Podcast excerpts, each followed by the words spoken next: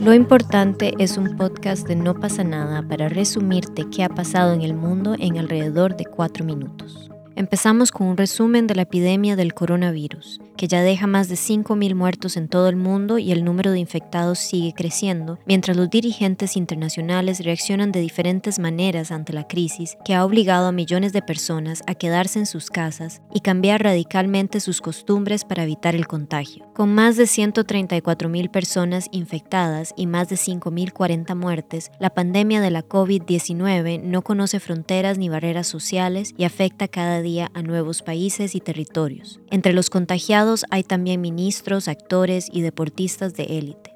En España, segundo país de Europa más afectado por la pandemia después de Italia, las autoridades pusieron en cuarentena cuatro localidades de la región de Cataluña y anunciaron el cierre de escuelas y universidades en todo el territorio. En Italia, con 1.016 muertos y 15.113 casos, Roma se ha convertido en una ciudad fantasma. Todos los comercios, salvo los considerados esenciales, están cerrados y los habitantes están en sus casas. Las iglesias cerraron sus puertas hasta el 3 de abril. Francia, con casi 3.000 contagios y 61 muertos, se unirá a partir del lunes a los países que decidieron cerrar todos sus centros educativos. En América Latina, países como Argentina, Chile, Colombia, Venezuela y Perú decretaron también anulaciones de vuelos, cuarentenas obligatorias y restricciones para los viajeros que provengan de Europa, China y otras zonas afectadas por la COVID-19. En la región hay oficialmente tres muertos y unos 270 contagios. En China, punto cero de esta pandemia, el número de infectados se reduce.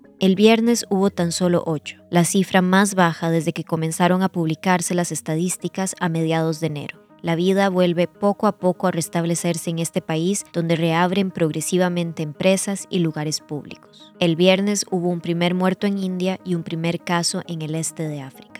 A las puertas de una reestructuración de su deuda, Argentina contiene el aliento ante lo que parece ser una tormenta perfecta de su economía, con el aún incalculable impacto del coronavirus y la abrupta caída de los precios del petróleo. Argentina atraviesa desde hace casi dos años una recesión tiene alta inflación y aumento en la pobreza y el desempleo. El país acaba de autorizar una reestructuración de la deuda por 68.842 millones de dólares con bonistas privados y debe presentar una oferta antes del fin de marzo que incluirá posiblemente extensión de los plazos de vencimiento y rebajas de capital o de intereses. El presidente Fernández asevera que la deuda argentina no es sostenible y ya antes de que se declarase la pandemia del COVID-19 pidió que se espere a que el país retome el crecimiento para poder pagar.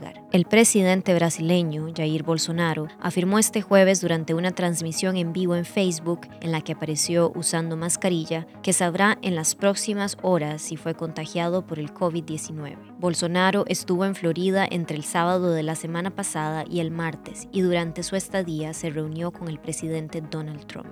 A esta hora no se han publicado oficialmente los resultados de su test. La artista rusa Yulia Tsvetkova publicó en Internet dibujos de vulvas para denunciar los tabúes sobre el cuerpo femenino en Rusia y se expone ahora a penas de prisión por difusión de pornografía, una acusación utilizada contra otros activistas LGTB. La joven de 26 años está bajo arresto domiciliario desde noviembre a la espera del juicio por estas publicaciones que bautizó Los monólogos de la vagina. Son obras coloridas y delicadas que representan vaginas y clítoris dibujos, bordados, esculturas. Estas creaciones podrían costarle entre 2 y 6 años de prisión. La activista vive en el extremo oriente ruso y recibió el apoyo de la ONG Amnistía Internacional a mediados de febrero, quien denunció las acusaciones como absurdas. Las autoridades están comenzando a usar acusaciones de pornografía contra activistas, sobre todo de la comunidad LGTB. Es un cargo fácil de llevar ante la justicia y que acarrea largas penas de cárcel. En Rusia, las autoridades se enorgullecen de defender los valores tradicionales y la homofobia permanece latente. Estas fueron las noticias internacionales más importantes a esta hora. Yo soy Luisa para No pasa nada. Nos vemos el lunes.